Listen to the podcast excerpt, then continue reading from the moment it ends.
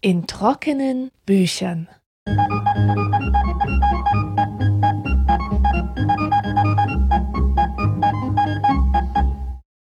Herzlich willkommen.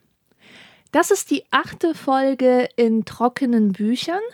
Und wenn ich so aus dem Fenster schaue, wird mir ganz klamm in der Seele, denn draußen ist es grau und neblig. Die Bäume sind schon kahl gerupft vom Wind. Es ist später Herbst und hin und wieder nur sehe ich eine kleine Elster auf dem Dach gegenüber landen. Man kann dieser Tage auch andere Krähenvögel beobachten, etwa Raben, die sich auf Wiesen versammeln oder finster in den Ästen der Bäume sitzen. Und das ist auch das Thema der heutigen Sendung. Krähen. Ich habe dazu ein entzückendes kleines Büchlein von Kurt Richelmann gelesen. Es trägt den Titel Krähen, ein Porträt und ist von außen betrachtet genauso rabenschwarz wie die Vögel, die wir vor Augen haben. Obwohl zur Familie der Krähen durchaus auch unerwartet bunte Vögel gezählt werden, wie die Elster mit dem blauen Flügelband, die ich gerade erwähnte. Dieser Podcast beruht ja auf der Idee, Alltagswissen mit Sachbuchwissen abzugleichen und deswegen möchte ich mich dem Thema Krähen nähern, indem ich euch erzähle, welche Bedeutung diese Vögel für mich persönlich haben, wo sie mir zum ersten Mal begegnet sind, also woher das Wissen über das Tier und seine Bedeutung überhaupt kam bei mir. Raben und Krähen gehören definitiv zu meinen Lieblingsgeschöpfen und es gibt ein wunderbares Gemälde von Caspar David Friedrich, der Rabenbaum, das wie kein anderes die Wirkung vermittelt, die echte Raben auf mich haben, nämlich so eine wohlige, positive Melancholie. Jeden Sommer, wenn mir wieder viel zu heiß ist und ich mich nach dem Herbst sehne, sehe ich dieses Bild vor mir, das Caspar Friedrich im 19. Jahrhundert gemalt hat. Es handelt sich dabei um Raben, die äh, verstreut auf einem kahlen Baum sitzen. Mit, also das ist so ein Baum mit sehr dynamischen, fast ornamentalen Ästen. Und der Himmel ist oben nur ein bisschen blau und wird dann rosa, orange, glühend rot. Und die Raben landen im Schwarm auf dem Baum und man spürt, der Herbst ist da.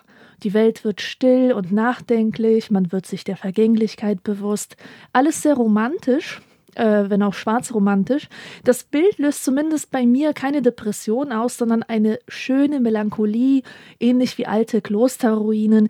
Und wenn Raben Personen wären, könnte ich mir gut vorstellen, dass sie diesen Charakterzug hätten, äh, dass sie sich auf der dunklen Seite des Lebens zu Hause fühlen würden.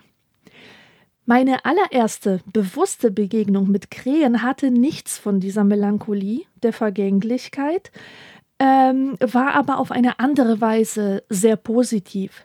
Es gibt einen polnischen Kinderfilm, Akademia Panaklexa heißt er, und er beginnt damit, dass ein kleiner Junge zusieht, wie seine Altersgenossen laut brüllend Fußball spielen, und er denkt bei sich, dass er doch ganz anders ist und lieber Bücher liest, und in diesem Moment landet ein schwarzer Vogel neben ihm und beginnt mit ihm zu sprechen.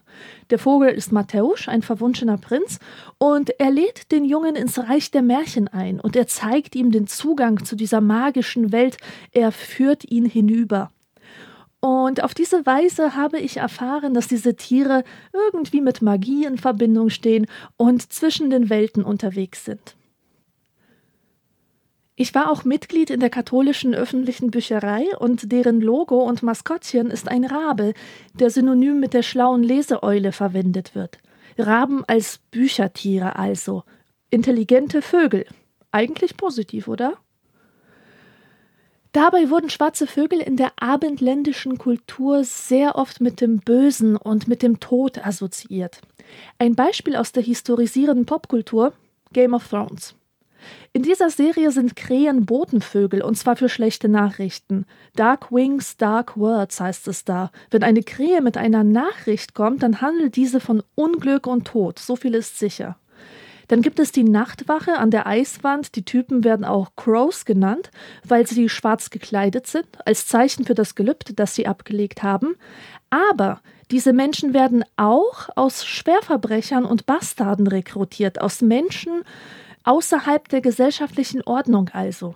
Sie machen einen Job, den sonst keiner machen würde, und sie sind anders. Sie leben in der Verbannung und sie machen sich dort nützlich, wie sie können. Und wie wir später sehen werden, gibt es da durchaus faszinierende Parallelen zu den echten Krähen. Raben gelten in unserer Kultur als unmissverständliches Symbol für den Tod. Six Feet Under zum Beispiel, eine Serie, in der es zentral ums Sterben geht. Äh, Im Intro von Six Feet Under ist der Rabe ein Leitmotiv. Ihr findet übrigens Links zu den Referenzen, die ich hier mache, alle im Trockenbuch-Blog. Vor einiger Zeit habe ich einen irischen Animationsfilm gesehen, The Secret of Kells. Ähm, er spielt im 8., 9. Jahrhundert so rum in Irland und darin werden die Angriffe durch die Wikinger thematisiert. Im Mittelpunkt steht eine Klostergemeinschaft und alle fürchten sich vor dem Angriff der Wikinger, aber die Wikinger kommen tatsächlich und in dem Film wurde das abstrakt, aber sehr ausdrucksstark umgesetzt mit Krähen, die über den Himmel fliegen und ihn nach und nach ganz schwarz machen, verdunkeln.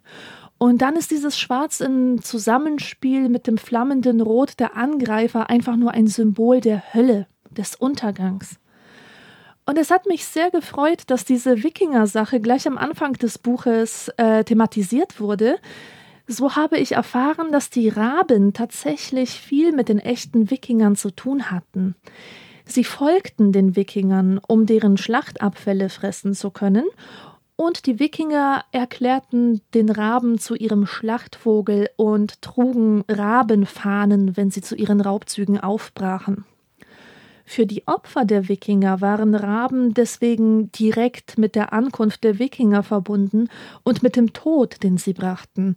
Es ist also leicht aus dieser Geschichte heraus die Verbindung der Raben zum Tod zu verstehen, wenn man sich auch noch klar macht, dass Menschen damals noch nicht getrennt haben zwischen Korrelation und Kausalbeziehung, dass also Dinge, die gleichzeitig auftraten oder das eine infolge des anderen, oft irrtümlicherweise so gedeutet wurden, dass eines das andere verursacht haben muss.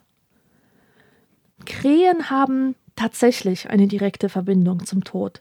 Nicht nur, weil sie sich von veränderten Lebewesen ernähren, sie sind auch in der Lage zu erkennen, wenn ein Hirsch sich von der Herde absondert, weil er krank ist oder alt, und Sie sehen von oben, dass bei diesem ausscherenden Tier bald der Tod eintreten könnte und deswegen folgen sie ihm. Es ist also sehr viel dran, wenn die Vögel mit Tod und Unfällen in Verbindung gebracht werden. Ist also nicht nur ein Mythos. Eines der letzten, wenn nicht sogar das letzte Bild von Vincent van Gogh, das er vor seinem Selbstmord gemalt hat, ist das Weizenfeld mit den Raben. Das Weizenfeld ist zwar golden und der Himmel ist königsblau, aber die Krähen, die ziehen oben auf und bringen den Tod und dominieren letzten Endes das Bild mit ihrem Schwarz. Äh, weiter am Himmel ist es einfach nur noch dieses schwarze Geschmiere, dem nicht beizukommen ist. Es naht die ewige Finsternis, der Tod naht. Der Tod ist nichts, was mit angenehmen Gefühlen verbunden ist. Und die Menschen haben immer wieder versucht, Krähen loszuwerden, so ähnlich wie sie immer versucht haben, den Tod zu verdrängen und zu vertreiben. Es hat viele Versuche gegeben, Krähen systematisch zu vernichten, vor allem in Amerika und in Europa während des 20. Jahrhunderts. Krähen, Elstern und Eichelhäher, die alle zur Familie der Krähen bzw. Rabenvögel gehören, wurden zu Raubzeug gezählt. Raubzeug sind zum Beispiel auch Ratten. Raubzeug war der jagdgesetzliche Ausdruck für Schädlinge, die man ohne schlechtes Gewissen abknallen durfte. Es war sogar die Aufgabe der Jäger, diese Tiere abzuknallen. Es waren auch solche schrecklichen Praktiken üblich, wie von unten in die Nester der Krähen zu schießen.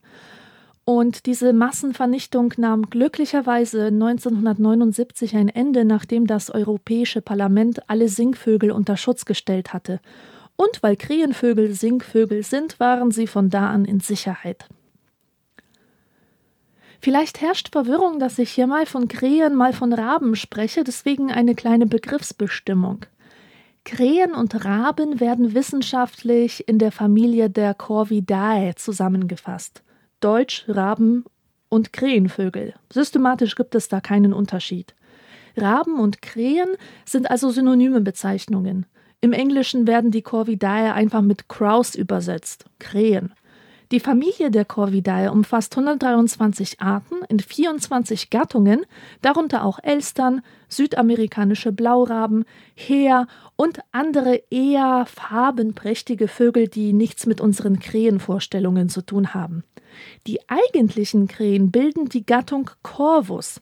Zu dieser Gattung werden 43 Arten gezählt, darunter Nebelkrähen, Saatkrähen, Rabenkrähen, Dohlen und der Kolkrabe, der Corvus corax heißt ist auch der Name einer Mittelalter-Gothic-Band, soweit ich mich erinnere. Corvus corax ist der richtig große schwarze Rabenvogel, der auch einen schwarzen Schnabel hat. In Norwegen gibt es den Glauben, dass diese Raben Verbindung zu den Toten halten können und wenn man sie gut behandelt, bieten sie einem ihre Botendienste an. Kommen wir nun zur Intelligenz der Vögel.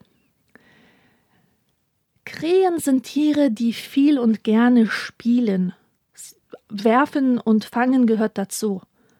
Das spielen sie untereinander oder sie kämpfen mit den Füßen in der Luft. Sie haben viel Spaß daran, etwas zu bewirken. In Gebirgsgegenden lösen sie zum Beispiel kleine Steinlawinen aus und hüpfen dann dem Geröll hinterher oder freuen sich einfach an dem Anblick.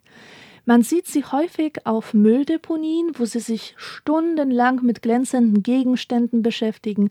Sie werfen diese Sachen in die Luft und fangen sie wieder auf. Und im Spiel bilden sie Fähigkeiten aus, die ihnen den Nahrungserwerb erleichtern. Was mich absolut umgehauen hat, war der Bericht über eine Rabenpopulation in Kanada, die sehr kreativen Gebrauch von Ampeln in der Stadt macht. Und zwar werfen die Raben während der Rotphase der Ampel Nüsse auf die Straße. Dann fahren die Autos drüber und knacken mit den Reifen die Nüsse und wenn die Autos weg sind, picken die Raben die geknackten Nüsse auf. Oder Elstern. Sie heben Dachziegeln an und verstecken darunter portionierte Nahrung, die sie bei Bedarf hervorholen. Es gibt ein berühmtes Experiment aus der Verhaltensbiologie. Die Protagonisten sind Betty und Abel, zwei Elstern. Die Versuchsleiter haben ihnen ein Schweineherz zum Fressen angeboten, allerdings in einem Glaszylinder, und der Hals des Zylinders war so lang, dass sie mit dem Schnabel allein nicht dran kamen. Aber man hatte den Vögeln zwei Drahtstücke dazu gelegt, einen geraden Draht und einen, der vorne zu einem Haken gebogen war. Was geschah?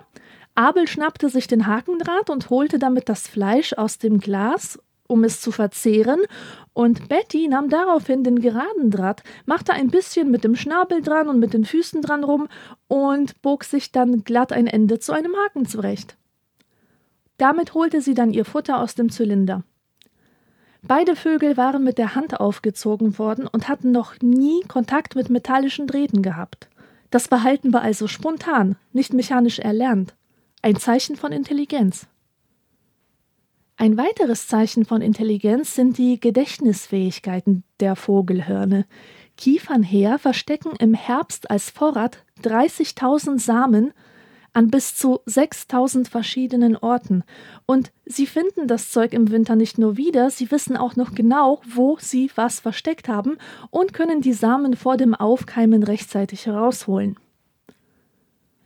Ein Elstern-Klischee ist ja die diebische Elster, die glänzende und glitzernde Gegenstände stiehlt und in Zeichentrickfilmen sieht man oft ein Elsternnest, in dem sich der wertvolle Schmuck anhäuft. Ist natürlich Quatsch.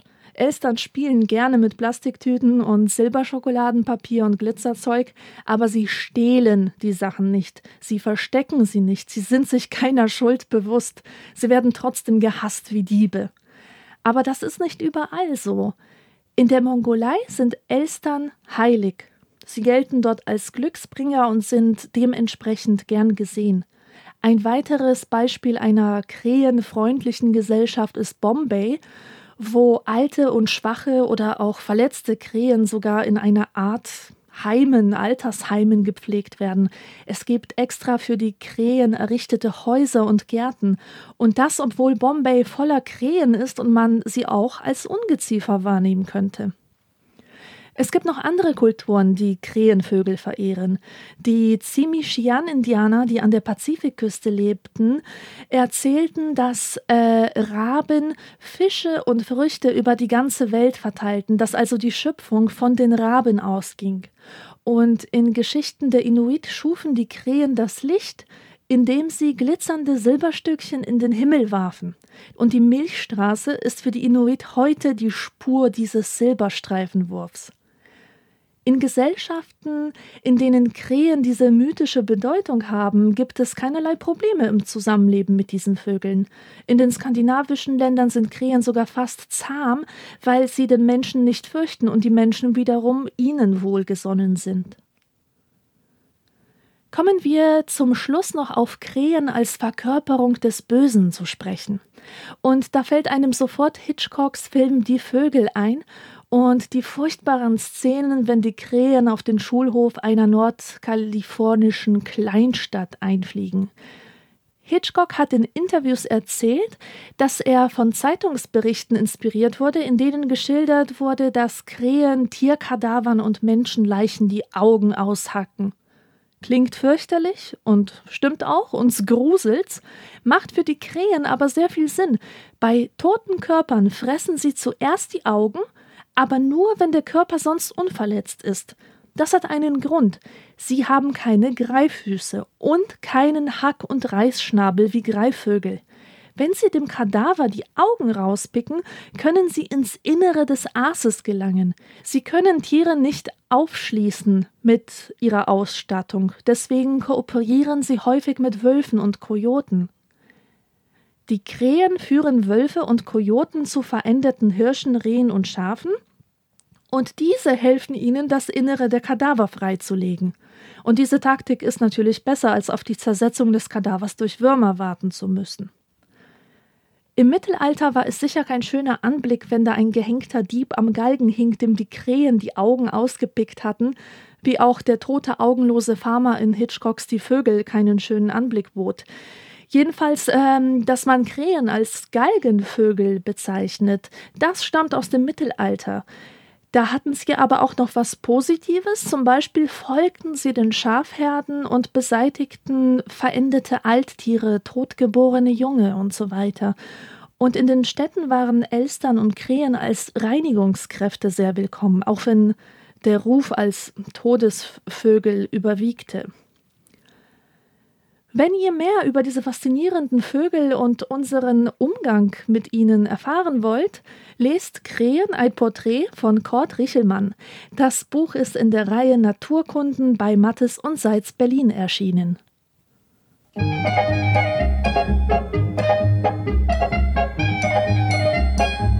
Thank